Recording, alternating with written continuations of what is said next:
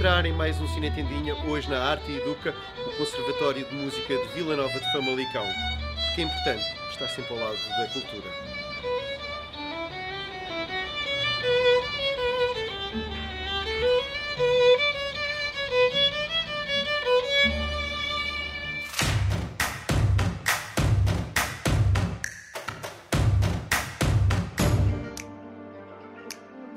Deixo-me de música para começar a antecipar o Indie, que arranca no final do mês.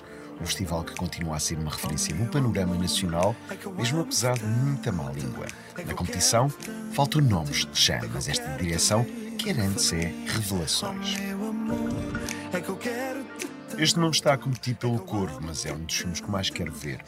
Veio da Berlinale e chama-se Coma, nome de uma youtuber que guia uma jovem por entre sonhos e pesadelos. Coma é realizado por Bertrand Bonello, aqui a refletir sobre o mundo online.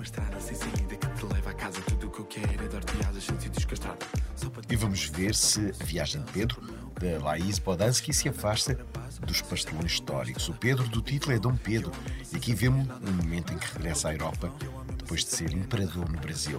A realizadora de Bicho de Sete Cabeças filmou parcialmente este filme cá e Vitória Guerra, João Lagarto e Walter Bunquet estão no elenco.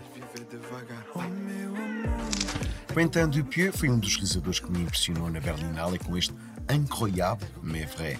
Pois bem, vamos ter esta maravilha surreal em Lisboa, uma comédia louca sobre viagens no tempo ou uma reflexão sobre o nosso medo de envelhecer. Dupieux é o novo Michel Gondry.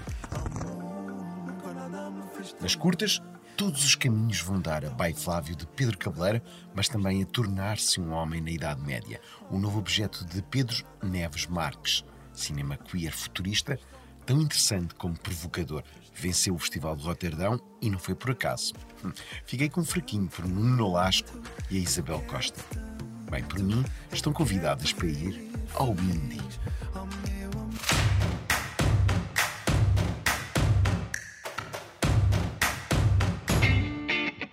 Estive na 15ª Festa do Cinema Italiano e aprovei. A festa, organizada pela Il Sorpasso, é mais cosmopolita do que a francesa e tem melhor curadoria do que a alemã, Kino. Nesta edição de 2022, deram tudo pelo cinema documental, mas continuou-se a evocar a memória do cinema italiano, sem menosprezar a convocação de novas vozes. A abrir a festa em Lisboa esteve este doc de Giuseppe Tornatore, Ennio, uma homenagem ao grande maestro Morricone. De recordar que Tornatore é o realizador de Cinema Paraíso, filme que é marcado pela melodia do mestre. Este filme, atenção, vai estrear mais tarde nos cinemas. No São Jorge, esgotou lotações. Fabrício Ferraro teve o seu filme La Veduta Luminosa presente, uma história de um realizador de cinema prestes a entrar numa floresta com a sua assistente. O filme é presunçoso até dizer basta, mas foi selecionado pois temos Catarina Wallenstein como uma das protagonistas.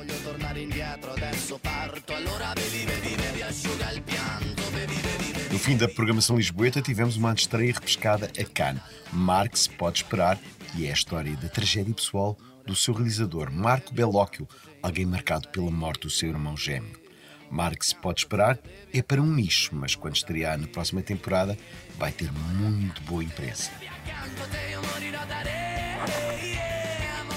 Mas agora até às caves do norte de Itália, onde Michelangelo Framartino foi fazer cinema do real. Chama-se Das Profundezas e recria uma missão de um grupo de espeleólogos nos anos 1960. Outro dos títulos vindos de Cannes. Framartino esteve presente em Portugal nesta festa, também seduziu os notívagos de Lisboa com uma noite italo-disco, neste caso, uma encantadora voz do operário.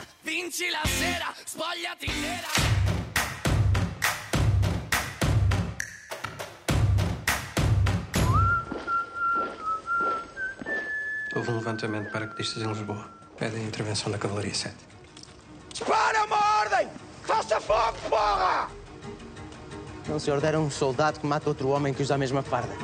Temos os Jaimitos da Cavalaria 7, as armas connosco. E o povo, meu capitão? É isso, rapaz fiado. E temos o povo do nosso lado. As salas corram a saltar para o novo de Sérgio Graciano. Nunca pensei dizer isto. Chama-se Algarmaio o Implicado e já deveria ter estreado no ano passado. Foi um dos primeiros filmes rodados em tempos de pandemia. É bem decente e mostra-nos o outro lado de Salgueiro Maia, o herói do 25 de Abril. Diria que tem um lado evocativo que não é picuinhas e atores no ponto, em especial o Tomás Alves.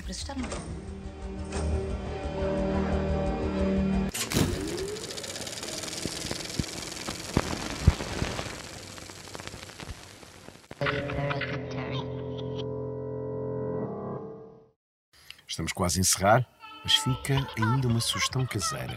Helter Skelter, de Peter McAdam, curta que está na plataforma Moviebox Premiere, com acesso livre. Cinema britânico surreal sobre um Homem-Aranha diferente. Mete tarô e crianças assustadoras. Ninguém fica igual depois de ver este filme.